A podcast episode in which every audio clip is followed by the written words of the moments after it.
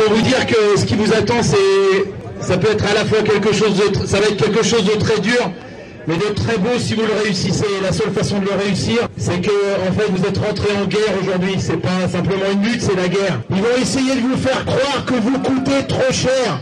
On vous explique que si vous êtes dehors, c'est à cause du coût du travail. Quelle belle blague Depuis quand les ouvriers coûtent de l'argent au patron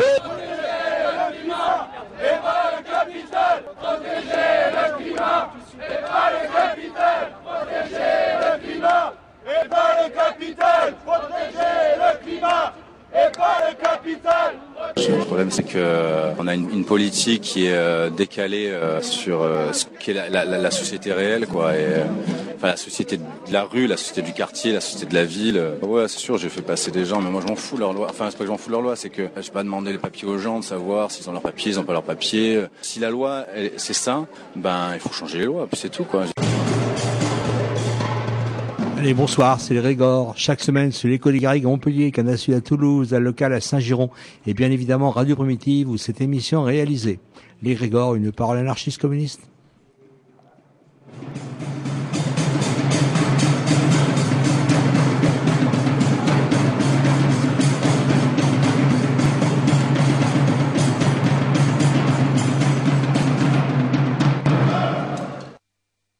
Et bonsoir. Déjà, on va vous dire que ce soir, on, normalement, on doit faire une émission sur le nucléaire, liée en direct euh, de ce qui se passe à Bure et autour de Bure. Et puis avant, je vais vous dire que le lundi prochain, c'est le 1er mai pour les Rémois, et le 1er mai, déjà, nous serons dans la rue, et le soir, nous ferons notre émission, et d'ailleurs, elle sera centrée très certainement sur la situation politique actuelle, politique et sociale, entre autres, euh, pour vous annoncer quand même... Euh, un peu de un peu de poivre. Euh, on tient à vous dire que pour nous, au deuxième tour, ni, poste, ni peste ni choléra, boycott, ça sera notre mot d'ordre. Ouais, on essaiera de voir euh, si on peut dégager quelques quelques éléments de la situation euh, locale et, et c'est le deuxième générique, deuxième couche. voilà. Mais bon, ce soir, parce que nous, ce qui nous intéresse évidemment, c'est les luttes et ça lutte euh, un peu partout. Il faudra aussi qu'on discute de ça, que depuis quelques mois, il y a des milliers et des milliers de journées de grève qui s'accumulent et que la conflictualité sociale, elle, n'a pas disparu ni pendant les élections, ni après, ni avant. Que euh, samedi euh, après-midi, il y avait un très joli défilé à Paris où il y avait des gens qui étaient encore en lutte et qui seront encore en lutte et que ben, ça lutte partout ailleurs et ça lutte notamment depuis depuis maintenant 30 ans euh, à Bure avec euh, des à des aléas et tout ça. Et euh, ben, pour parler de tout ça, on a on a des invités qui vont nous éclairer. Jean-Noël, est-ce que tu Oui. Alors ce soir on va on va retrouver Jean-Pierre Jean-Pierre Simon qui est à l'antenne là qui nous attend et auparavant on va on va on va présenter. Bonsoir Jean-Pierre d'abord.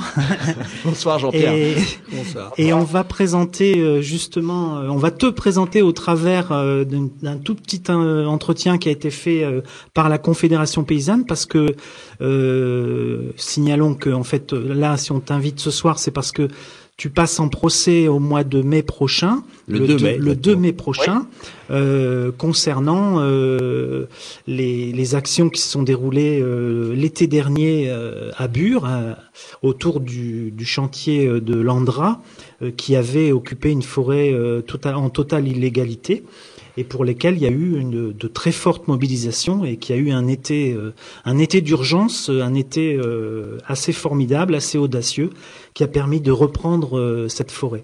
Donc très tout de suite là, on passe ce son de la Confédération paysanne et on reviendra ensemble sur les détails des événements. Après les 200 000 pas, le 17 juin, quand il y a eu la première occupation du bois, bon, c'était un peu le bois, c'était un peu un lieu de pèlerinage, quoi. je veux dire, c'était c'était une symbolique. Euh, le bois, c'est géo, quoi. C'est plus le labo, c'est géo. Donc, donc c'était symbolique et les gens qui connaissent tant soit peu le dossier ont tout de suite compris que, que c'est clair que c'est géo qui se mettait en route, quoi. Donc, donc il fallait réagir, quoi. Euh, d'autant plus que quand on sait ce qui était fait dans le bois.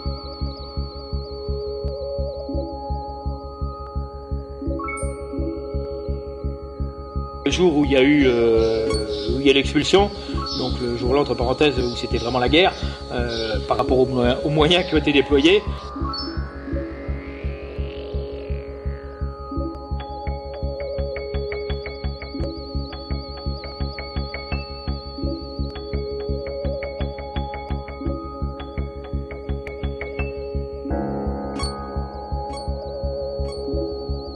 la bétaillère était rapprochée, elle était entourée de, de GM et elle a été, elle a été saisie par les autorités et emmenée au foyer. C'était il y a presque un an, donc depuis, bah, j'ai fait quelques poches d'écriture, j'ai été auditionné par rapport à ça, et puis je me suis expliqué.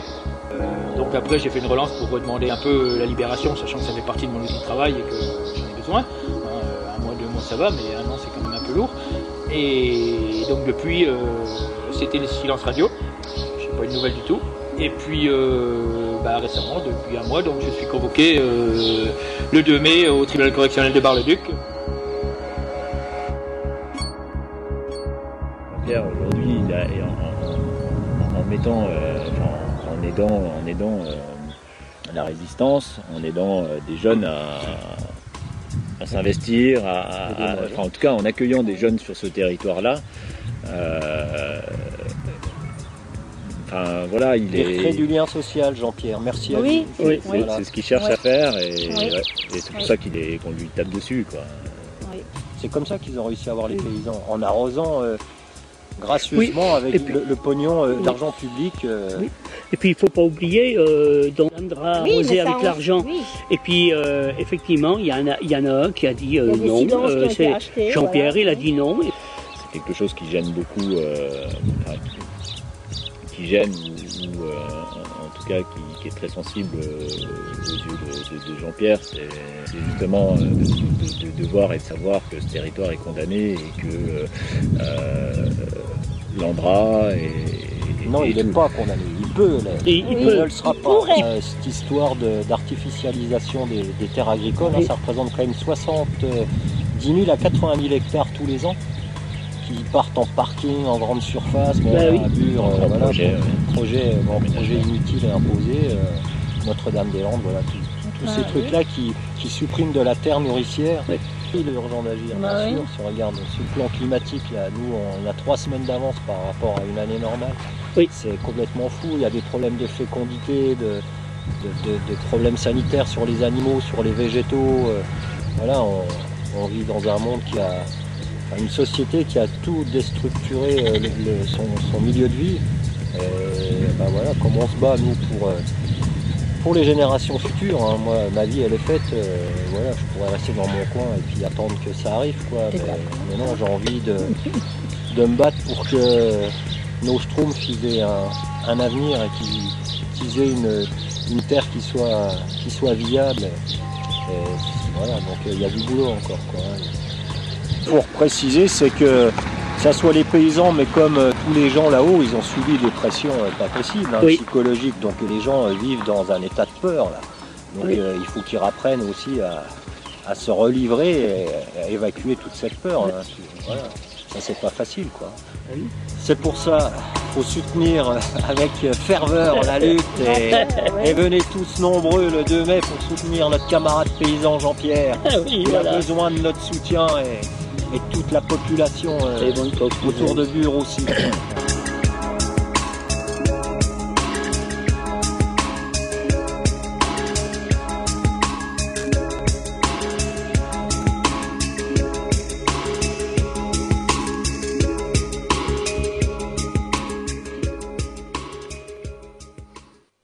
Ouais, Jean-Pierre, t'es là? Oui.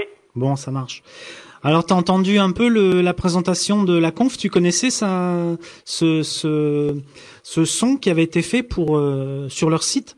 Non, non, je connais, enfin, je vois un peu les morceaux, je connais un peu les intervenants, mais non, j'avais pas connaissance du montage complet. Bon, bah, j'ai découvert ça tout à l'heure. Ça m'a paru euh, assez intéressant de, de, le passer parce que ça remettait bien le, le cadre euh, en place, quoi. De, oui, tout à fait. On est en plein dedans. Hein. moi, j'ai mis un peu le contexte et puis les intervenants autour remettre vraiment les conditions du, euh, des problèmes qui sont reliés en plus, euh, c'est relié qui concerne tout le monde, quoi. ça va plus loin que Bure, quoi. Alors justement, je voulais te demander, euh, ça fait combien de temps que tu es tu es à, à Bure en fait, installé comme éleveur? Tu es éleveur, agriculteur ou les deux à la fois ou paysan? Eh Comment tu te considères? Donc je suis installé depuis 82, hein, c'est la ferme familiale, et puis j'étais éleveur, producteur de lait. Donc euh, j'étais producteur de lait jusqu'à 2010. Et puis euh, en 2010, euh, pour diverses raisons, euh, problème de salariés, de mise aux normes, de, de contraintes de travail, parce que le, le lait tout seul, c'est infernal, quoi. C'est le bagne, c'est terrible, quoi. Donc, bah, j'ai abandonné le lait. Maintenant, je suis céréalier. D'accord. Et tu as vu, euh, non, dans dans dans ces dans ces années-là, tu as tu as pu euh, t'intéresser parfois à ce qui se passait dans le nucléaire euh, dans la région, dans la grande région, euh, par exemple sur Cattenom ou des, des endroits comme ça ou ailleurs? Bah en fait bien avant. Hein. Bien, Bien. avant, j'ai touché le doigt du nucléaire avec le nucléaire militaire. Euh, où, euh, donc, euh, donc avant de m'installer, et puis euh, bah, petit à petit après, et puis c'est quand même un domaine opaque où euh, où faut vraiment avoir envie de chercher et de savoir pour euh, pour avoir des infos et puis pour comprendre, parce que c'est c'est comme la radioactivité, c'est pas visible, donc euh, donc faut avoir envie de chercher. Donc le nucléaire militaire et puis euh, et puis petit à petit le nucléaire civil. Bon en France on a quand même euh, 57 ou plus de réacteurs, donc euh, c'est pas n'importe quoi. Et, et voilà, donc euh, petit à petit, je me suis intéressé à ce dossier-là et j'ai compris rapidement la, la dangerosité de toute la filière. Et puis bon, on, peut ne, on ne peut pas ne pas parler euh, des problèmes qu'il y a eu euh, en remontant aux guerres, ce qui s'est passé au Japon, et puis, et puis euh, plus récemment euh, Tchernobyl et Fukushima, quoi. Voilà, euh, ça remet une couche. Mhm. D'accord. Et donc, euh, euh, comment tu as vu euh, les Il s'est passé plusieurs phases dans la dans la lutte euh, dans la lutte de Bure. Euh, il y a eu la phase euh, qui a conduit à l'installation de la maison de la résistance. Puis après, il y a eu l'autre phase où où des gens sont arrivés s'installer à la gare de Luméville. Il y a eu il y a eu toutes ces étapes. Il y a eu une étape où il y avait beaucoup de beaucoup de personnes qui qui tournaient autour du réseau du réseau sortir du nucléaire et puis il y a eu une nouvelle euh, génération on peut dire de, de gens euh, qui qui avaient euh, une autre vision euh, de, de la lutte une autre vision politique euh, euh, du, du combat antinucléaire également Oui, bah, au départ, la lutte était essentiellement locale, quoi, avec les assos, les assos locales autour du, de- des- deux départements, des 50, du 52 et du 55. Et puis, euh, quand on est dans, on était dans la phase du labo. euh, euh, il y a eu quand même euh, des années calmes, quoi, où il se passait rien, où tout le monde était disait le labo il est là pour chercher, on n'en fouille pas, donc les élus les premiers, on n'en parlait plus, quoi. L'argent tombait, donc il n'y avait plus de problème, quoi. Et puis en fait, euh, pendant euh, cette phase labo, euh, eh bien, l'Andra s'est préoccupé de préparer ce qu'on vit en ce moment, c'est-à-dire CIGEO. Et dès lors que la- ça s'est passé sur le terrain, donc forcément, euh, là, ça a quand même soulevé pas mal de problèmes. Et c'est à partir de ce moment-là que ça a déclenché, euh, ça a redéclenché la lutte localement, et que la lutte s'est amplifiée, j'allais dire, et a concerné une, une nouvelle génération. Mais parce qu'en même temps, euh, les problèmes euh, du nucléaire, ils concernent tout le monde, euh, qu'on soit près ou loin, et voilà. Donc c'est aussi pour ça qu'il y a une application. euh, croissante de, de personnes sur ce dossier-là, quoi, et surtout des jeunes. Oui, oui. Alors tu disais justement l'argent, les gens ont été achetés. Euh, Là, j'ai un quelques chiffres sous les yeux. Je vais en donner juste un ou deux. Mais en 2015, par exemple, il y a eu 60 millions d'euros pour les deux départements. Et ensuite, euh, les 15 communes dans un, région, dans un rayon de 10 km autour de Bure ont touché une dotation particulière pour un total de 12 175 000 euros. Ouais. Soit environ 500 euros par an et par habitant. Oui, c'est c'est la norme, c'est la dotation par habitant pour les, les, le périmètre en gros des 10 km. Voilà. Voilà, donc euh, ça en dit long sur effectivement euh, comment acheter, euh, comment acheter les consciences et, et comment euh, acheter les, les résignations. Ah ben c'est clair. Bon déjà le premier chiffre que tu as donné, à savoir les 60 millions d'euros, donc ça veut dire que là ça concerne essentiellement euh, les élus. Donc les deux départements étaient demandeurs, les deux départements euh, euh, sont assis sur, sur cette enveloppe-là. Euh, donc à partir de là, ça donne déjà un peu la tendance, euh, et sachant que ça c'est dispatché sur les, les deux départements complets. Et puis, donc, ça permet d'avoir l'acceptation par les deux conseils départementaux. Et puis, bon, si on revient plus au niveau local, euh, les 12 millions d'euros euh, par habitant, bon, à savoir qu'en plus, euh, compte tenu du, de la démographie et compte tenu de la désertification et des projets qui a plu et tout ça, je veux dire qu'on n'arrive pas à consommer cette enveloppe. Donc, à la limite, elle, est gaspillée et au pire, mmh. elle est reversée sur les autres. Mais je veux dire que c'est un gâchis terrible, cet argent. Alors ça, c'est le côté, le côté finance pure.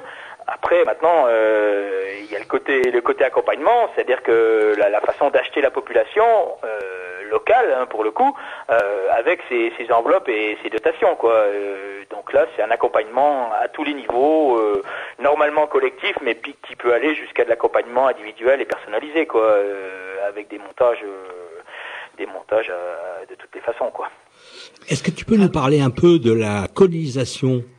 Au niveau des terres de l'Andra, comment ils s'y prennent, comment ils ont fait que finalement, eh bien, au niveau des la paysannerie là-bas, c'est ça sera de plus en plus difficile à avoir des terres. Alors au niveau des, du foncier, euh, effectivement, hein, c'est un gros dossier et que qu'après qui retentit sur euh, toute la population locale, vu que c'est essentiellement rural et euh, l'activité est essentiellement agricole. Hein. Il y a encore quelques artisans, quelques commerces, mais je veux dire que la base d'activité est agricole. Donc bah oui, l'acquisition du foncier, donc elle a commencé maintenant euh, depuis dix ans. Donc euh, au départ, ça a commencé euh, avec le, au travers d'une convention qu'ils ont liée avec les SAFER, Société d'aménagement foncier. Donc il y a deux conventions, une au niveau Lorraine et une au niveau Champagne, qui leur donnent la priorité pour acquérir tout ce qui bouge. C'est-à-dire dès qu'il y a une transaction sur n'importe quelle parcelle de n'importe quelle dimension, la SAFER est avertie, l'André est averti, et à partir de là, ils mettent le doigt dessus et priorité sera donnée aux projets concernant CIGEO. Voilà, c'est la phrase magique qui est dans les publications et qui permet euh, d'accaparer tout. Donc c'est clair que depuis depuis pratiquement dix ans, euh, bon, sauf, euh, je veux dire qu'ils ont ils ont la priorité et pratiquement tout est tout le foncier disponible est acquis. Oui, je crois qu'ils ont acquis quelque chose comme entre 2 et 3 000 hectares. Oui, c'est ça de terres agricoles et de terres forestières, de domaines forestiers. Tout à fait. Donc c'est quelque chose de, de phénoménal. Euh, pour un projet qui, à l'origine, semblait être souterrain, c'est quelque chose de phénoménal. Et ce qui est plus grave encore, c'est qu'aujourd'hui, on ne connaît pas les limites. Je veux dire que si je dois euh, parler des autres euh, des autres grands projets euh, qu'on a eu l'habitude de voir en France, à savoir les autoroutes, le TGV, Notre-Dame-des-Landes ou d'autres grands projets d'intérêt public, quand le dossier est ficelé, on sait exactement les besoins. je veux dire que les experts, les gens qui travaillent le dossier viennent avec leurs besoins sur le terrain. Donc c'est ficelé. Mmh. Alors que là, il n'y a pas de limite. Et alors aujourd'hui, on ne connaît pas les limites. Donc quand euh, quand il y a un peu une levée de bouclier, ben euh, finalement on dit bon non non c'est fini, ça va s'arrêter, on a tout ce qu'il faut, pas de problème. Mais, c'est que du verbal, il n'y a pas d'engagement. Et puis euh, on voit que les, les, les, transactions, les nouvelles transactions, ben va continue d'acquérir et va de plus en plus loin. Donc on ne connaît pas. Les... Mais ça, c'est effectivement très important, euh, Jean-Pierre, parce que nous quand, nous, quand on parle, Denis, il emploie bien le terme de colonisation, quand on parle de nucléaire et du monde qui va avec, c'est qu'effectivement, c'est pas seulement non plus euh, la production d'une forme d'énergie, c'est l'accompagnement d'un type de société d'une société et de, de, de, de, choses qui va avec. Non seulement techniquement, pour euh, euh CIGEO, il va falloir stocker tout son bordel et notamment ses remblais, parce qu'on parle de millions de tonnes de mètres cubes qui vont être remblayés, mais aussi, on l'a vu avec ces espèces de petits trucs qui arrivent, ici les archives, là euh, l'éco machin, euh, trucs, etc. Ça va faire venir des gens et du monde qui vont faire que bah, euh, cette, cette part de territoire ou, de Meuse, eh ben, elle va être complètement chamboulée, quoi. Ça va complètement chambouler la vie des gens complètement chamboulée, c'est une chose, mais c'est aussi complètement colonisé et entre les mains, au, niveau, au niveau des décideurs, entre les mains, je veux dire pour les pour, le, pour les salariés et les personnes qui travaillent, euh, du, j'allais dire du pouvoir suprême. Donc, ce qui veut dire que, en termes de liberté d'expression et d'action, bon bah là c'est fini quoi. Je veux dire que si on n'est pas dans la ligne et dès qu'on lève le petit doigt, euh, voilà, il y a, on est mis à l'écart tout de suite. Et je veux dire que, compte tenu que toute l'activité sera entre les mains de, au travers de la nucléarisation. Euh, ces, entreprises-là, euh, bah, donc il n'y a plus, plus d'avenir pour, pour vivre euh, librement euh, dans ce territoire-là, quoi. Oui, il y a une chercheuse euh, en histoire euh, qui était venue de Belgique euh, pour faire quelques conférences dans, dans votre région et qui disait qu'en fait la région était complètement condamnée par, d'une part, elle faisait le lien entre le nucléaire et les, les armes, de, le stock d'armes qu'il y avait un peu partout issu de la guerre 14-18 justement. Mais je voulais, je voulais surtout revenir maintenant parce qu'on n'a pas énormément de temps sur le mois de juin ce qui a déclenché euh, l'occupation, hein, le contexte euh, d'occupation. Est-ce que tu peux resituer un peu euh, dans quelles circonstances ça s'est produit et, comment comment on a réussi à, reprendre cette forêt? Eh bien, bon, je l'ai dit un petit peu dans le petit reportage que tu as fait. donc après les 200 000 pas, après les 200 000 pas, donc le, à ce moment-là, l'Andra a a commencé des travaux de défrichement et de forage euh, dans une forêt qui est très proche, euh, qui a été acquise, légalement ou illégalement, euh, à la commune par échange, à la commune de Mandre. Et donc au départ c'est une forêt communale et qui, qui est devenue la propriété de l'Andra. Bon, alors aujourd'hui elle l'est plus, suite à des poursuites juridiques. Mais donc c'est là où on est, c'est important de signaler qu'on est bien dans le virage, on est, on passe du labo à CIGEO. Donc on, était déjà dans le stockage, alors que le stockage n'est pas décidé, le stockage n'est pas autorisé n'est pas euh, voilà. Donc euh, donc c'est là où euh, les opposants sont sont alertés, sont réveillés, sont mis en marche pour aller vers cette forêt, pour occuper cette forêt, tout simplement. D'accord. Alors justement, il y a eu donc il y a eu un cortège de 250 personnes qui, qui euh, sont allés, euh, on est allé masquer euh, de masques de hibou en direction de la forêt, avec des éléments pour construire pour construire un, un, petit bâtiment dans lesquels on allait installer une salle, la salle amandre, la fameuse salle amandre. Et, et voilà. Et donc, euh, à la, à la, après un, un, repas qui a été fait euh, en commun, une grosse manif dans, dans la forêt et l'expulsion des vigiles, en fait, euh, cette, ce bâtiment a été construit. Et, et donc, à partir de là, le jour même, je crois bien c'est ça, hein, il y a eu l'occupation, l'installation et le campement d'installer pour plusieurs semaines. Oui, c'est clair que à partir de, de, cette manif, cette première marche en direction du bois, euh, le jour même, le campement a été mis sur pied et je veux dire l'occupation euh, n'a pu cesser jusqu'à la première expulsion. Voilà, et, et tout l'équipement a été monté de, de toutes mains euh, sur place pour euh, pour essayer d'avoir une vie une vie tant soit peu ordinaire à l'intérieur de la forêt. Voilà. Alors qu'est-ce que ça t'inspire c'est par rapport à bon euh, tous ces événements euh, euh, aujourd'hui avec le recul un peu?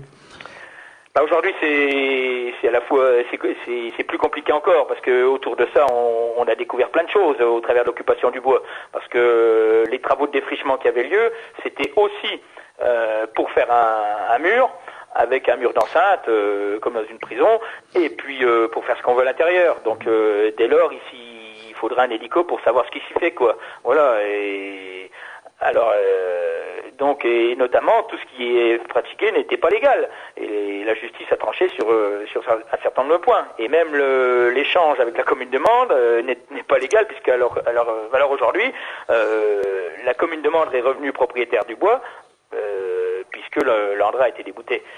Donc, euh, donc voilà, ça fait ça fait un certain nombre d'événements qui font que euh, bah, ça met encore un peu plus le doute euh, sur les pratiques de l'Andra et leur façon d'occuper le territoire et, et de déblayer pour bah, pour installer le désert, quoi. Hein. Dire comme ça. Donc euh, trois semaines après euh, le 19 juin, il y a eu l'expulsion. Euh, il y a eu l'expulsion, donc avec force force présence policière et des camions pour évacuer tout le matériel. Et c'est à cette occasion-là que tes tracteurs, enfin tracteurs et remorques, ont été saisis. Oui, tout à fait. Là, c'était vraiment, euh, je peux employer le terme, hein, c'était vraiment la guerre le jour-là. Hein. Il y a des moyens considérables qui ont été déployés par rapport au nombre d'occupants et par rapport à ce qu'il y avait. Euh, donc, c'est, ça a été quand même euh, quelque chose d'impressionnant. Hein. Et effectivement, donc, euh, on n'a pas eu le temps de de réagir et je veux dire, le tracteur et la bétaillère qui était en dehors du bois a été saisi. même au-delà du bois, les communes environnantes étaient quadrillées par des gardes mobiles avec des moyens considérables, autant au niveau de, de, toutes sortes pour, pour expulser le bois. Et alors, en fait, euh, ça, ça, ça, s'est passé, ça a duré jusqu'en février, parce que je crois que c'est en février dernier que tu as, tu as fait un courrier pour euh, demander où ça en était et quand, quand tu allais pouvoir euh, récupérer ton matériel. Oui, parce qu'en fait, bon, j'ai fait mes pages d'audition, je me suis expliqué sur ce que j'avais fait, et donc depuis, j'avais vraiment aucune nouvelle, quoi. Et bon demande à jugé, mais je veux dire que euh, avant ça, je pense qu'il y avait lieu de me restituer le matériel pour que je puisse travailler, quoi. Et oui, c'est seulement depuis février que que j'ai été avisé et convoqué, et donc euh, c'est là euh, où je, dois aller mardi prochain, mardi 2 mai, au tribunal correctionnel de Bar-le-Duc. Pour, pour, être jugé sur, alors je peux vous dire les délais, bah, complicité du délit d'installation en réunion sur le terrain d'autrui sans autorisation en vue de Voilà. comment ils l'ont saisi euh, ton engin? Ils, t'ont piqué les clés? Ils ont, ou ils l'ont mis sur un camion euh? Euh, bah, Ils sont venus avec un porte-charge ah chargé. il y a, compte tenu des moyens qui ont été là, il était dans la plaine, hein, au milieu des champs, et il était entouré de GM, et à partir de là, je veux dire que la, on pouvait pas circuler, à pied, en voiture, n'importe comment, on pouvait pas circuler dans la plaine. Hein. Les, trois villages autour ont été quadrillés, hein. il y avait dans tous les chemins, et il était impossible, euh, sans se faire encercler, de euh, d'accéder ni au bois euh, ni aux parcelles quoi. Si tu veux, je, te posais la question, ouais, je te posais la question, je te posais la question, c'était pour montrer aux auditeurs les l'ampleur des moyens et, du coup, et du coup que ça représente, parce qu'évidemment c'est avec notre pognon, hein, c'est pas avec le leur, euh, que ça représente ce genre de choses, quoi, et que quand l'État euh, met les moyens pour faire des choses, pour imposer sa volonté, ça y va, quoi. C'est un porte-char pour un tracteur, quoi. Ah bah c'est clair, c'est clair. Et puis euh, pour le reste, c'était pareil. Alors moi, bah, ce que je crains par rapport à ça, c'est que indépendamment de la condamnation que que je vais subir euh, là, euh, le tracteur et la bétaillère est en fourrière, et la fourrière, elle n'est pas gratos. Donc c'est clair qu'il va falloir, euh, quelle que soit ma condamnation, que je m'acquitte encore de ça, quoi. Bon, on va pouvoir se solidariser quand même. Ah, c'est ça qu'on est là. par rapport, je veux dire, j'ai, j'ai pas été mis en cause personnellement, mais, mais voilà quoi. Alors qu'il n'y a pas d'intérêt à, à séquestrer ce matériel-là, quoi. Ben, à part euh, toi servir d'exemple et puis effectivement euh, tenir euh, tenir tenir le truc soit par le pognon d'une part, soit par la justice d'autre part et parfois même physiquement en cassant la gueule aux gens si ça jamais ça ça c'est pas c'est pas suffisant quoi. Il est clair que toi tu sers d'exemple là-dedans et qu'on te touche là par où ça peut prendre, c'est-à-dire ton ton matos, ton outil de travail quoi. Oui, et puis ça, c'est une façon de dire de dire à moi et de dire aux autres restez chez vous, sinon mhm. oui, est-ce que vous attend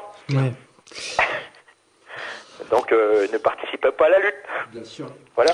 Oui, donc euh, ce que je voulais ajouter, c'est que dès le 29 euh, prochain, à BZL, donc à Luméville, à l'ancienne gare de Luméville, il y a des rassemblements, enfin il y a des concerts, euh, concerts, discussions et débats anti sur l'antirépression et convergence des luttes avec notamment la préparation d'une manif contre l'extraction du gaz de schiste en Moselle et il y aura également euh, un, collectif euh, anarchiste Burcross, Burcross, voilà, et donc possibilité de d'être de, s'installer sur place, de camper en tout cas sur place pour les personnes qui veulent euh, être présentes avant la mobilisation du procès à Bar-le-Duc. Donc signalons que c'est à 9h, hein, je crois. 9h, 9h, 9h le matin. Hein. tribunal à Bar-le-Duc. Ouais. Voilà. Bon, bah Jean-Pierre, est-ce que tu as d'autres choses à, ajouter?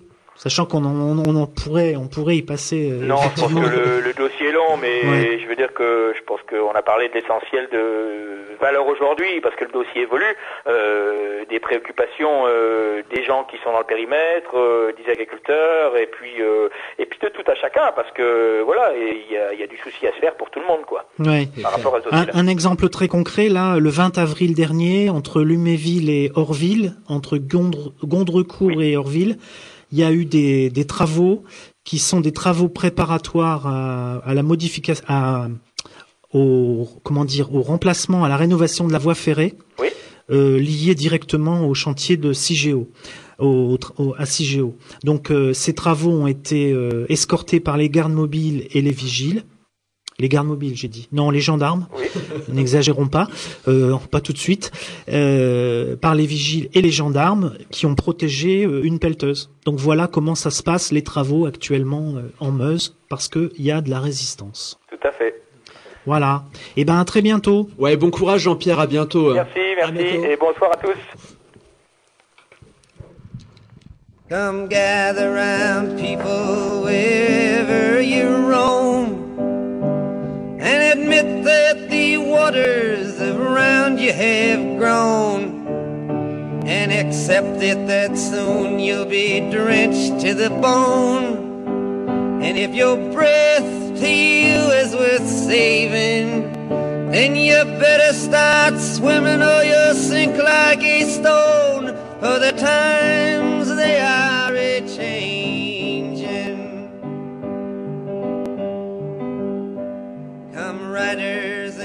critics who prophesize with your pen. And keep your eyes wide, the chance won't come again. And don't speak too soon, for the wheel's still in spin. And there's no telling who that it's naming. For the loser now will be later to win, cause the times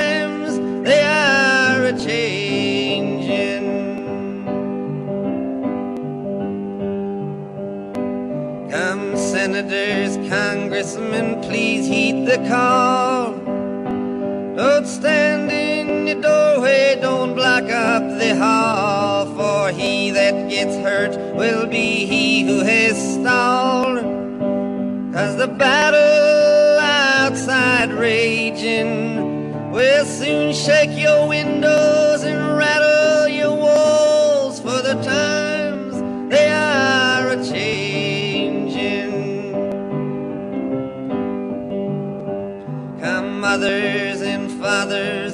throughout the land. And don't criticize what you can't understand. Your sons and your daughters are beyond your command. Your old road's are rapidly aging. Please get out of the new one if you can't lend your hand. Cause the times, they are a changing.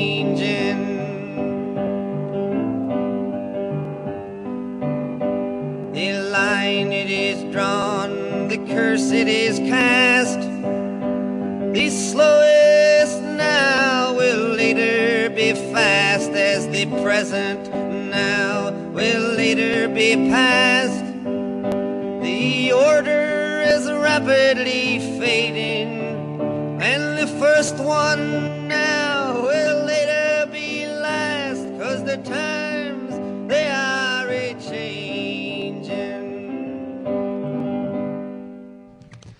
Alors, on discutait en rantaine de, de... eh non, les time DR changent, pas vraiment, non, pas vraiment. Euh, ben euh, donc, euh, on, on, reviendra euh, donc la semaine prochaine avec, on l'espère, peut-être quelques invités si on arrive à avoir avoir des gens issus de la manif du 1er mai pour un peu faire faire le bilan et puis dire nous on pense qu'on pense de cette de cette période. Par contre, je t'interromps. Il y a eu une manifestation, à mon sens, intéressante samedi à Paris. Ah bah oui, je peux te le dire, j'y étais. Oui. Voilà. Donc, tu euh, peux peut-être rapidement nous. eh ben, alors, disons que bon, alors on est, on est en région parisienne, hein, donc c'est à la fois la concentration et l'hégémonie politique du pays, mais aussi la concentration de tout un tas de groupes euh, politiques d'extrême gauche, d'initiatives syndicales et parasyndicales. Ils faut donc toujours garder ça à l'esprit dans le sens où c'est pas forcément à l'image du reste de la société et du pays. Mais ce qui est sûr, c'est qu'à l'intérieur et pendant la loi travail, euh, à Paris, il y a eu tout un tas de tentatives euh, d'organisation, de, de, poussées, etc., etc. Et puis, euh, le fait est que euh, l'état d'urgence et euh, ce qui s'est passé autour de la COP 21, etc., etc., font que des gens se sont rencontrés. Et à l'initiative de quelques-uns, quelques-unes de ces personnes, il y a eu le, le, le samedi, tu l'as dit, la tenue de ce qu'on a appelé un premier tour social pour rappeler et tenter de fédérer ces différentes initiatives et toujours d'occuper l'espace de la rue en disant que l'espace social était là où ça se décidait et que, évidemment, durant les élections après les élections et avant les élections, ce qui était important, c'était la lutte. Et alors, ce qui est bien, c'est que pour une fois, euh, des gens qui sont différents et des syndicalistes n'attendent pas euh, le, la, fin des élections, la confédération, et prennent des initiatives. Alors, c'est extrêmement difficile parce que on, est dans un pays qui est, qui est qui a des habitudes, hein, et on a toujours des rendez-vous, on attend toujours que ça commence et que ça parte du haut. Et là, ce qui est intéressant, c'est que d'une part, visiblement, ça répond euh, à une à une attente, hein, puisqu'on était, allez, on va dire, moi je dis 10 000, mais bon, j'ai pas tout vu, et avec une hétérogénéité de, de, de choses. Euh, euh, et, et, ça, c'est plutôt quand même euh, réjouissant. Alors bon, très difficile aussi parce que on ne parle pas avant, on ne parle pas pendant, on ne parle pas après. Il y a quand même des prises de parole qui ont été euh, qui, ont, été intéressantes. Il y a une certaine rage aussi euh, euh, qui, qui, ressentie chez les gens parce que là, on sent vraiment qu'on arrive au bout de quelque chose. Et comment ne pas voir que ce second tour, eh ben, d'un côté, on a quoi? On a celui qui va achever la destruction des dernières protections qu'on a avec la destruction du code du travail, l'individualisation, l'individualisation au travail. On peut inviter les auditeurs qui voudraient avoir euh, des expériences concrètes euh, à réécouter euh, l'émission qu'on a fait avec Jérôme Pimot sur qu'est-ce que c'est justement cette ubérisation et cette fin du salariat tel que on l'a avec l'auto-entrepreneuriat et le fait qu'on va être chacun responsable et être nous-mêmes une petite entreprise de notre force de travail avec enfin d'autre part c'est ça le macronisme. Mais tout à fait avec enfin d'autre part la culpabilisation des pauvres et certainement le travail gratuit et obligatoire trois heures par-ci en échange d'un ça, etc., etc. Enfin, certainement euh, aussi euh, euh, pour tout ce qui est la santé et le filet social qu'on peut avoir vis-à-vis de ce capitalisme qui nous tombe sur la gueule tous les tous les jours au quotidien ben, la fin d'une prise en charge des, des, frais de, santé que ce soit le RSA pardon la CMU excusez-moi j'avais déjà dit le RSA ou l'augmentation pardon du, prix des soins avec la destruction ici de l'hôpital public et la remontée Enfin bon, tout ça. Et à côté, de l'autre côté, euh, qu'est-ce qu'on a? On a bah, évidemment l'épouvantail, euh, l'épouvantail Le Pen, euh, qui sert à faire peur au corbac, au corbeau, hein, mais qui sert à rien en fait, hein, puisqu'il sert dans, les champs, avec évidemment la concentration à l'intérieur de toutes ces choses bah, d'une alternative qui est une alternative du chacun contre chacun, qui est une alternative d'une famille et d'un parti on est quand même assez sidéré euh, par euh, euh, l'abrutissement des, des, politicards de gauche dans les débats publics qui sont visiblement ni capables, enfin on ne sait pas, peut-être qu'il n'y a pas de stagiaires qui leur préparent correctement les fiches. il faut quand même le dire hein, pour aux gens qui veulent des, arguments dans, leur famille.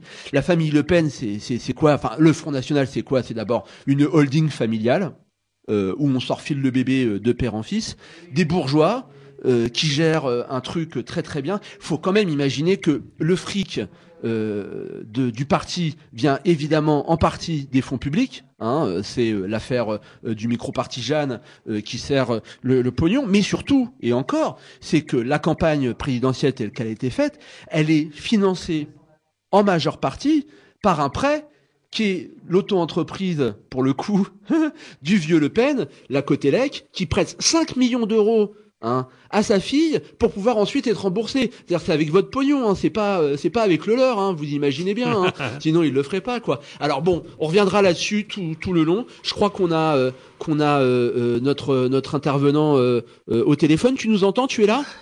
Oui, je suis présent. Euh, salut, euh, salut. Mais je vais laisser la, la parole à Jean-No euh, qui va qui, qui, va te présenter, puis on va réembrayer à nouveau sur sur cette saloperie de nucléaire qui qui, qui, mérite bien qu'on s'y attache parce qu'on n'en a pas beaucoup parlé. Ça va faire écho un petit peu à tout ce que vous venez de dire. C'est vrai. Et, puis aux élections qui viennent de se passer. Bah oui, tu m'étonnes. Allez, on y va. Oui, alors on présente plus, on te présente plus, Michel, hein, La parce star que de franchement, euh, hein, depuis le temps, euh, on va se dem- on va se poser des questions quand même. Oui, Euh, mais. hum, Bon, dis-moi. Alors en fait, je t'appelle parce que ça fait quelques jours que vous êtes euh, dans la préparation des d'une convergence euh, à Saint-Dizier. C'est bien ça. Euh, et, et de la préparation en même temps des, des 300 000 pas. Alors les 300 000 pas, est-ce que tu peux nous rappeler euh, ce que c'est au juste? Alors tout simple, en 2015, on s'est dit que beaucoup de gens en France et même de la région hein, ne connaissaient pas forcément Bure, n'étaient n'étaient pas forcément venus jusque Bure, et donc on avait organisé en été 2015 une opération qui s'appelait les 100 000 pas à Bure. Il y avait donc 1000 personnes qui s'étaient déplacées hein, euh, du secteur et d'un peu partout, qui avaient découvert un peu ce, ce- ce secteur, ce territoire. Et du coup, l'année dernière, euh, donc 2016, on a récidivé en été, on a fait donc les 200 000 pas à Bure. Et puis la nouveauté, cette année de se dire, bon ben voilà, deux fois qu'on va à Bure, les gens commencent à connaître un petit peu le, le secteur et de voir un petit peu tout. Et maintenant, si on allait ailleurs, et notamment, et, notamment vers les villes, c'est-à-dire vers les citadins, qui euh, souvent se, cachent un peu la tête dans, le sable. Et donc l'idée, bah, c'est de dire, bah voilà, on va aller, on va aller dans une ville. Alors il y avait Chaumont, Bar-le-Duc, Saint-Dizier, et on a choisi Saint-Dizier parce que Saint-Dizier est hautement symbolique. Alors d'une part parce que euh, Saint-Dizier, le maire, est député, est député depuis très longtemps, donc c'est quand même lui qui nous fait les lois sur Bure, etc. Et qui fait tout pour qu'on n'en parle jamais depuis 23 ans, donc on va bien le mettre en lumière. Alors c'est qui ce député? Euh, François Cornu-Gentil. Il faut, il faut le citer, oui, oui, il faut y aller carrément. Donc, il y a, donc il y a ce député qui est présent, ça c'est une chose. Il y a aussi une sous-préfecture, donc évidemment avec Bure on parle de l'État. On a aussi un monument euh, de la résistance, mais qui date de 1544. Et en 1544, les braves gens de Saint-Dizier, qui n'étaient rien du tout, ont bloqué les armées de Charles Quint. Et grâce à ce blocage, euh, j'allais dire, les gens de Saint-Dizier ont bloqué, euh, ont, sauvé même le royaume de France. Ça a permis à François Ier de revenir de Paris avec des troupes fraîches et de gagner la bataille. Donc il un symbole sur la résistance assez extraordinaire. Et puis le dernier point sur Saint-Dizier, enfin il y a encore deux points sur Saint-Dizier. Vous avez dû voir qu'il circule depuis un certain temps une carte de notre région euh, avec une nucléarisation du territoire avec des, Ouais. des métastases de tous les Ouais. côtés. Les métastases du nucléaire. Voilà, les métastases du nucléaire. Il y a, il y a 30 ans, il n'y avait rien du tout. Après, il y a 30 ans est arrivé Soulaine, et depuis Soulaine, ben, ça prolifère de tous les côtés. Et donc, c'est c'est une vraie catastrophe. hein. Et donc, à Saint-Dizier, ben, il, y a trois, il y a trois de ces verrues euh, majeures.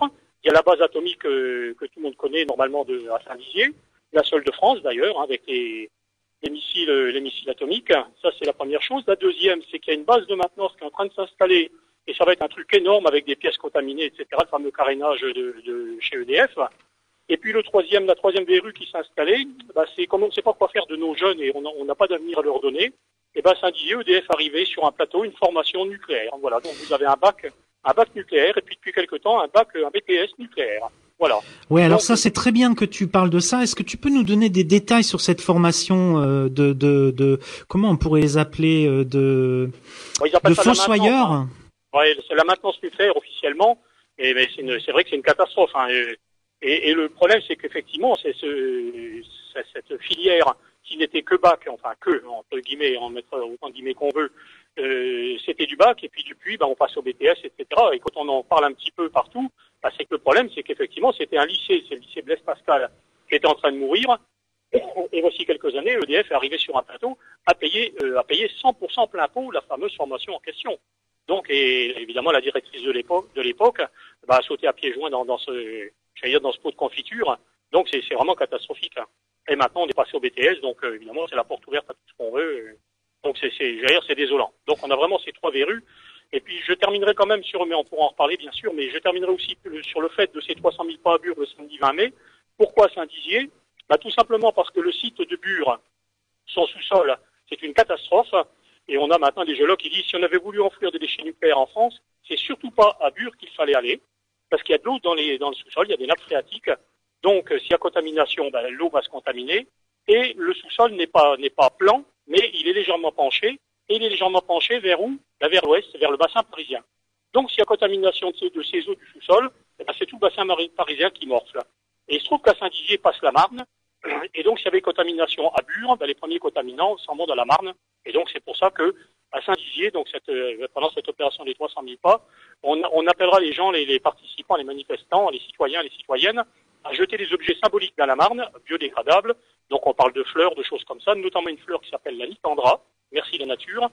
Et donc, on, et donc tout ça, ça sera des symboles de contamination qui iront euh, vers le bassin parisien pour alerter. C'est une alerte. Donc, euh, je crois qu'en fait, euh, il me semble qu'il y a, il y a plusieurs cortèges, hein, il y a plusieurs départs, points de départ. Est-ce que tu peux les, les rappeler? Oui, parce qu'en fait, c'est une, quand on dit les 300 000 pas, en fait, ça va être une opération, j'allais dire, assez dense, parce qu'il y a la manifestation vers 13h30, 14h dans Saint-Dizier, hein, qui, va déambuler dans, toute la ville. Et on sort d'ailleurs là d'une réunion assez chaude. Euh, il, y a cette, il y a cette manifestation. Il y aura un concert le soir, évidemment, pour tous ceux qui vont rester les jeunes, euh, la génération qui monte. Et puis, surtout le matin, effectivement, il y a cette fameuse carte des métastases. Et l'idée, c'est de dire aux gens, est-ce que vous êtes vraiment conscient où vous habitez Regardez ce qu'il en est. Il y a donc trois rallyes qui vont partir de, de ces différentes métastases vers 9h, 9h30. Donc, il y en a un qui partira de Bure et il fera un certain nombre de, de sites comme je pense à Voix, de Velaine, euh, Bar-le-Duc, etc. Oui, Donc il rejoindra, il rejoindra Saint-Dizier évidemment vers midi, midi et demi pour le casse-route. Il y a un deuxième, euh, un deuxième départ qui va partir de Soulaine, dont on parlait tout à l'heure. C'est la première, première métastase nucléaire de la région. C'est des déchets comment Tu peux rappeler ce qui se passe alors, à Soulaine? Alors ceux, ceux-là n'ont rien à voir avec ceux de Bure. C'est les déchets, les, alors je le dis pudiquement, les moins méchants. Évidemment par rapport à Bure, c'est les moins méchants. Mais je vais quand même enfoncer le clou en disant ce sont officiellement des déchets à vie courte faible, faible activité, vie courte. Ah bah. Alors il faut quand même dire que les vies courtes, c'est au bas mot 300 ans, quand même, il faut le dire. voilà, voilà comment, voilà comment on entube, comment on entube les citoyens en enrobant avec des mots euh, qui veulent absolument rien dire. ouais. Voilà, donc ça c'est Soulaine. Euh, et donc de Soulaine, ben, évidemment, ça partira sur Saint-Dizier aussi. Alors, euh, et puis le troisième rallye, lui, partirait bon, d'un site maintenant qu'on connaît bien, puisque c'est Gumont. Et les Gumont Dinon vont faire un, vont faire aussi un rallye euh, départ de chez eux en passant par Joinville où on parle d'une naverie industrielle euh, nucléaire qui s'installerait et puis euh, convergence aussi vers Saint-Dizier bien sûr.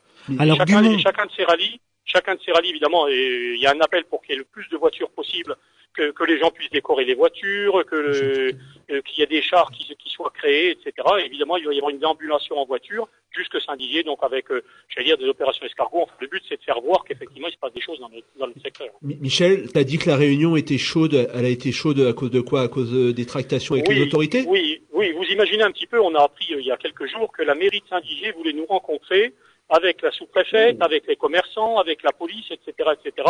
Alors, comme nous sommes des gens très polis, n'est-ce pas, puisque nous sommes des citoyens, nous avons répondu euh, positivement à cette, euh, à cette invitation. C'est à 18h30, on n'en sort que maintenant. Et, et, la première chose à laquelle on s'est esclaffé en disant mais qu'est-ce que c'est que ce pays, qu'est-ce que c'est que cet État, surtout ce système, parce qu'on a déjà rencontré la, la, la, les RG, on a déjà rencontré la préfecture, on avait des, enfin, bref, on a déjà rencontré tout le monde. Or, au jour d'aujourd'hui, ben, ils ont l'air de tomber des nues en ne connaissant pas le circuit, en ne connaissant pas. Donc, ça nous a permis d'appuyer où ça fait mal, et puis de démontrer que, ben voilà, j'allais dire, le résultat des élections d'aujourd'hui, ben, c'est simplement l'illustration de la panade dans, dans laquelle ces gens-là nous mettent, nous ont mis depuis un certain nombre d'années. Alors, ce qui est intéressant quand même, c'est que là, il y avait une composante nouvelle, c'était les commerçants. Et on leur avait, on avait dit qu'on rencontrerait les commerçants pour les prévenir parce que le, la manifestation va se passer dans le centre-ville de Saint-Dizier, évidemment devant les commerces, rue Gambetta, pour ceux qui connaissent. Ouais. Et donc, donc, alors évidemment, les commerçants arrivent avec des fourches en disant mais c'est un scandale, vous allez nous bloquer notre samedi après-midi, c'est le jour où on fait du chiffre, etc., etc. Et en fait, on est arrivé euh, avec le couteau dans les dents, enfin eux notamment le couteau entre les dents et puis on est ressorti beaucoup plus apaisé parce qu'ils ont compris que en fait on a on a exactement le même objectif. On n'est pas là pour casser, on n'est pas là. On a même entendu le président des, des, commerçants en disant oui mais vous allez peut-être nous ramener les mecs de Nantes là ceux qu'on voit avec les cagoules qui cassent etc. Ouais. Donc évidemment le, le, le, le schéma le schéma complètement débile. Mais enfin bref et tout simplement mais les commerçants qui étaient autour et qui étaient beaucoup plus sérieux. Moi j'étais à côté d'eux donc je peux témoigner. Et eux ont bien compris qu'effectivement on est exactement sur la même logique. On est là pour défendre notre territoire et quand on le regarde, on leur dit, mais regardez votre chiffre d'affaires qui chute, regardez pourquoi il chute. Regardez, c'est depuis 25 ans, ce département est en chute démographique extraordinaire, donc en chute évidemment, en chute de population, chute économique, donc beaucoup moins de monde qui vont dans les magasins et autres. Donc il faut aller au cœur du problème. Voilà, on est, on est en train de nous faire un désert de notre secteur. Si votre chiffre d'affaires baisse, c'est pas à cause des manifestants, et, et au contraire, vous gardez votre chiffre d'affaires grâce aux gens qui se prennent en main euh, avec leur temps, avec leur pognon, etc., pour, pour défendre justement ce territoire. Et quand je dis ce territoire, évidemment, c'est très large. Hein. C'est, c'est la Champagne, c'est la Lorraine, c'est le Grand Est, et puis c'est toute la France à la limite, parce que on est en train de nous faire n'importe quoi. Donc on a, j'allais dire, on a vraiment les mêmes objectifs. C'est, c'est clair que c'est, c'est le développement local qu'on réclame. C'est pas, pas qu'on réclame sur, pour lequel on se bat. Alors évidemment, le député maire était là, et comme il est législateur, ben, évidemment, il était très gêné aux entournures parce que parce que c'est lui que moi j'ai notamment attaqué. C'est clair que euh, c'est quand même bien nos élus qui nous ont amenés dans cette galère, qui sont pas foutus de nous trouver une vraie solution pour ces déchets nucléaires, et puis qui font croire que bah oui, à Bure vous avez, il y a les casseurs, etc., etc.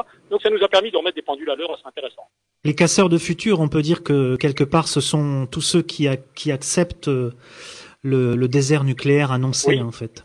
Bien sûr, bien sûr. Mais le problème, c'est que les, je crois que l'opinion publique n'en est pas vraiment consciente, j'allais dire, des, des, des enjeux puis de, du dessous. Et je le dis, quand je disais tout au début, notre député maire, là, François Cornu-Gentil, ça fait 23 ans qu'il s'escrime, lui, à ne pas parler de ce sujet-là. Moins on en parle, mieux ça vaut. Donc évidemment, comme on n'en parle pas, ben, il n'y a pas de débat, il n'y a pas de ceci, il n'y a pas de cela. Et j'ai même une image, alors c'est une marque déposée maintenant, que voilà, je vais, je vais vous en faire la primeur, mais je crois que je vous en ai parlé quand même une fois. Euh, chez nous, je, je dis toujours notre député maire, alors j'insiste, notre député, euh, c'est pas une savonnette mouillée, euh, c'est pas c'est pas une couleuvre, c'est une savonnette mouillée. Vous appuyez dessus, vous savez pas où ça part. Donc c'est et c'est ces gens-là qui depuis depuis euh, depuis maintenant presque 23 ans nous pondent nous pondent des lois, notamment sur sur le, les fameux déchets nucléaires, etc., etc. Donc faut pas s'étonner qu'on soit dans la mouise où on est. Mais le rôle du citoyen, c'est justement, alors ça c'est le slogan du CEDRA, c'est ne plus subir, agir. Et pour ne plus subir, eh ben il faut agir. C'est sûr que là, je, lisais, je relisais tout à l'heure la, documentation du CEDRA. Et il y a ce qui s'est passé à Gudemont, c'est particulièrement euh, éloquent. Oui. On voit qu'il y a eu 59 maires qui ont été informés, soi-disant, de, de l'arrivée de, de l'entreprise de Richebourg oui. pour installer la fameuse usine euh, qu'ils ont dénommée Bison. Oui. Est-ce que tu peux nous dire un petit peu, euh, en substance, ce qui s'est, la, la, la, magouille énorme qui s'est passée autour de Gudemont bah, je rebondirai, je rebondirai déjà sur ce, exactement sur ce que tu viens de dire. Encore au jour d'aujourd'hui, les gens de Gumont-Dinon, donc c'est des citoyens comme comme nous, hein, et, encore peut-être moins éveillés, hein, parce qu'eux ils découvrent le sujet au mois de septembre, euh, ils s'informent, ils commencent, enfin ils s'éveillent à la citoyenneté, je vais dire ça comme ça. Et au jour d'aujourd'hui, ils tombent, je les ai vus encore hier, ils tombent sur le cul, parce que comme tu dis, il y a, y a, plusieurs dizaines d'élus à la communauté de communes, et depuis des mois et des mois, aucun élu, il y en a un quand même, mais je veux dire, aucun de ces élus ne pose de questions quand il y a des réunions communautaires. Aucun ne pose des questions au vice-président, aucun ne pose de questions au président, et devant tout le monde en disant, mais alors le projet Gumont, dites-nous ce qu'il en est. Il y a une étude économique qui a été lancée, soi-disant, euh, combien qu'elle a coûté, quand est-ce qu'elle sera rendue, etc. Personne ne pose de questions. Je, donc je dis, c'est vraiment très grave. C'est même le BABA. C'est même pas qu'il n'y a, a, pas de suivi, qu'il n'y a pas de ceci. On, on pose même pas la question. Donc là, on sont nos élus.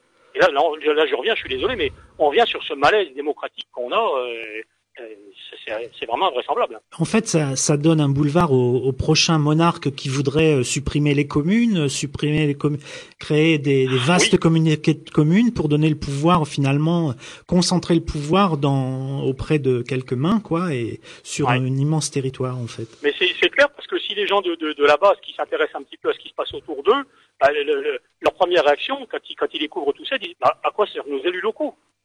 Ah ben rien. Clair. À quoi il sert Absolument. Ah ouais. Quand on voit, pour revenir à ce qui s'est passé à Mandre, la façon dont, dont le bois, le jus a oui. été négocié, a été vendu, a été oui. Euh, oui. vendu euh, à, à, comment dire, euh, à l'insu des, des élus eux-mêmes, hein, des élus municipaux, hein, par une réunion qui s'était déroulée à 6 heures du matin, je crois. Euh, ça en dit long également. Et, et, et, justement, je voulais, je voulais te poser une question pour un peu titillé par contre. Quand on a vu ce qui s'est passé en 2016 pendant l'été, l'été euh, à Bure, euh, aujourd'hui les, les 300 000 pas, ça peut plus être vraiment comme avant. Non, ça peut plus être avant, euh, comme avant. Alors, moi, je suis un peu partagé parce que je vais dire, si on fait quelque chose à Bure, et il va y a eu des choses de fait, hein, il y a des manifestations, il y a des opérations, il y a des événements, il y a tout ce qu'on veut, et il y en aura puisque dans la semaine du 15 août, il y a aussi un festival, plus d'autres choses qui vont, qui vont se faire, qui vont se faire à Bure. Et c'est tant mieux, hein, ça sera sur le site même. Donc évidemment, ce qui se passe à Bure, c'est un petit peu, c'est un petit peu, c'est particulier parce qu'on est sur le cœur du problème. Et puis il y a un vécu, il y a, il y a, il y a, on est bafoué, etc., etc. Je dire sur Saint-Dizier justement le fait de faire, de faire quelque chose, et pour la première fois depuis des années, de faire quelque chose en ville, c'est vraiment pour donner un coup de projecteur à tous les gens qui ne veulent rien voir. Et c'est exactement ce qu'on a entendu du côté des commerçants et notamment du président. Mais qu'est-ce que vous venez foutre en ville? Restez à Bure, ouais, restez vrai, à Bure. Ouais, vrai. Eh oui, eh oui, eh oui, restez à Bure. Eh ouais, bien sûr, restez à Bure. Euh, donc, donc, c'est donc l'idée, l'idée d'aller en ville. Il faut absolument, et on voit nous encore. Moi, je suis sidéré. Je suis au Marnay. J'ai des racines tant qu'on veut. Je vois encore des gens régulièrement qui, me- qui me regardent et qui pur. C'est quoi ça? Ouais, absolument. Voilà. Mais là, encore une fois, on s'est empointé avec euh, ce fameux président de, des commerçants en lui disant, euh, attendez, en démocratie, voilà un projet quand même qui est extrêmement lourd. Le BABA de la démocratie, c'est informer, informer, informer. Donc vous ne croyez pas qu'il y a un déficit si au bout de 23 ans, les Haut-Marnais ne, ne connaissent encore pas le nom BUR, alors ne parlons pas de tout ce qu'il y a derrière. Donc ça montre bien le déficit extraordinaire qu'il y a et la volonté justement de, de- de ce déficit. Euh, il nous reste que quelques minutes. euh, On espère que effectivement ça va être un succès parce qu'il y a un vrai enjeu. Effectivement, Ah, il faut Saint-Dizier- hein. c'est la plus grosse ville avec, euh, on l'a dit, euh, euh, aussi euh, tout, bah, qui sont vachement concernés et qui ont l'air d'être en dehors. Tu, tu nous rappelles les, les, les rendez-vous vite fait? T'as as deux minutes, Michel. Oui, alors les- le rendez-vous là, donc c'est samedi 20 mai, c'est clair, un samedi 20 mai, 9h, 9h30, donc il y, aura trois départs, Soulaine, euh, Bure et Gumont. Tout le monde, tout le monde converge sur Saint-Dizier. Pause casse-croûte, et là c'est le rendez-vous, c'est au stade, stade municipal de, de Saint-Dizier, et de là on ira à pied déambuler dans le centre-ville, et on s'arrêtera avec des actions évidemment bien comme il faut, devant le, devant le député, devant la statue de la résistance, devant la sous-préfecture, et sur le pont de la Marne. Et excuse-moi, vous allez appeler également à, au soutien de Jean-Pierre pour le, le 2 mai? Oui, oui, excuse-moi. Ben oui, bien sûr, la semaine prochaine, la semaine prochaine, dans une semaine, effectivement, on sera tous à Bar-le-Duc devant le tribunal pour soutenir Jean-Pierre, parce que là aussi, au niveau démocratique, il y a un vrai malaise, et donc il faut montrer qu'effectivement, euh, le, le- le paysan du coin qui prête son tracteur parce qu'il est citoyen, parce que ceci, cela, il se fait embaucher son matériel, et depuis depuis un an, son, son matériel est séquestré. J'allais dire, euh, où est-ce qu'on est, quoi hein Moi, je suis chez Amnesty International, euh, on voit ça dans certains pays. Qu'on qu'on vive ça en France, euh, là, il est vraiment en train de se montrer, de secouer le cocotier. hein. Ok, ok. Donc rendez-vous rendez-vous 9h le mardi 2 mai euh, devant le tribunal de Bar-le-Duc. Ouais, bon ben bonne chance, euh, Michel, hein, et merci, beaucoup. euh. Merci Merci à vous. Merci à vous, bravo. Alors j'avais dit qu'il nous restait trois minutes, donc il a été plus vite que, que, que prévu. Une minute. Euh, donc nous, on va se donner euh, rendez-vous euh, le 1er mai dans la rue. Oui. Et puis euh, le 1er mai au soir, ici, euh, sur l'antenne de, de Radio Primitive, euh, pour, euh, pour, euh, pour entrer un petit peu dans le détail. Je crois que tu, tu, tu voudrais nous lire euh, quand même pour euh, Oui, donner alors, de l'espoir, parce que les, les, Oui, les- oui, les jeunes...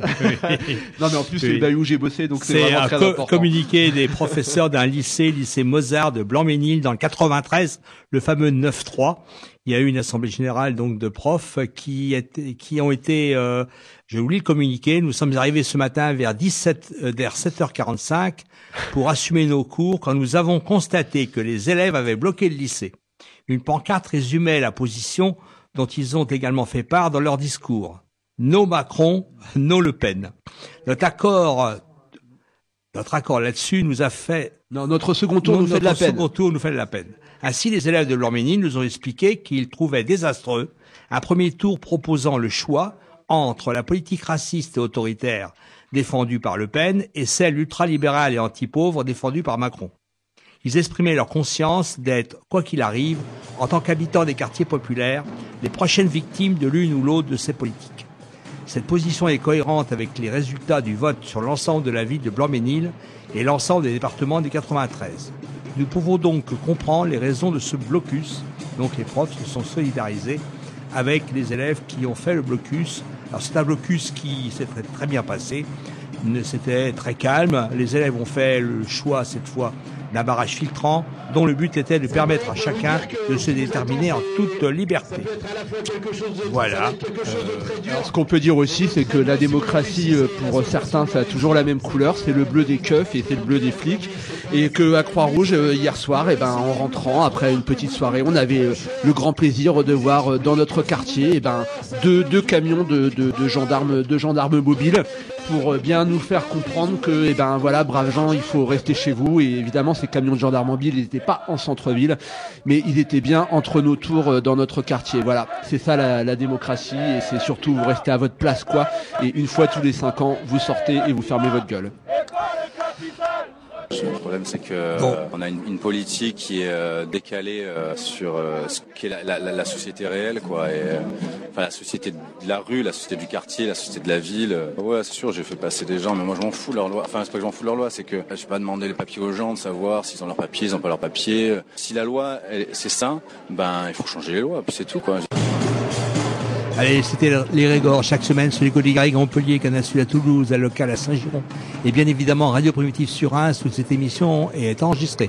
Vous pouvez retrouver nos émissions sur le site oclibertaire.l'autre.net et sur le blog Le Chat Noir 51.